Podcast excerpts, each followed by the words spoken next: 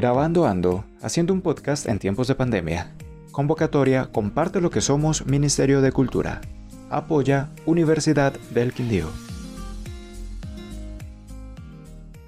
Todo se puede lograr en cualquier situación. Por Sherlyn Dayana González Arteaga, Institución Educativa Ciudadela de Occidente. En la pandemia las cosas no cambiaron del todo en mi casa, pero lo único bueno que pudo pasar antes de todo esto fue que mi madre juró los miedos y decidió hacer cosas nuevas y una de esas fue entrar al cuerpo de bomberos.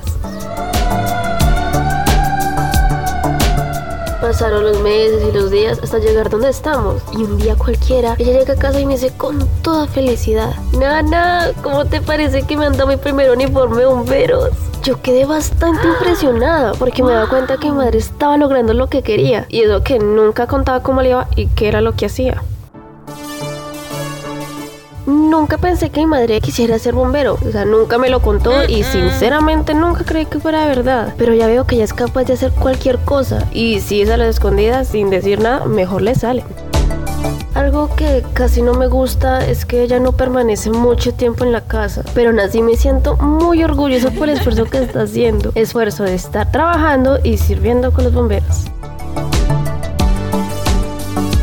A pesar de la cuarentena y la pandemia, ella aún sigue cumpliendo con lo que un día se prometió y espera llegar aún más lejos cumpliendo su sueño.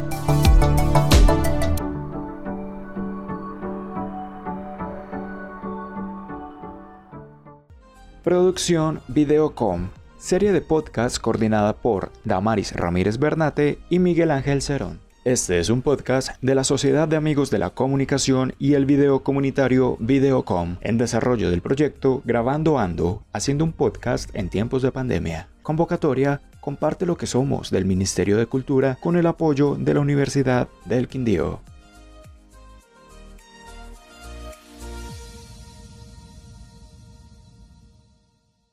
La cultura es de todos. Ministerio de Cultura.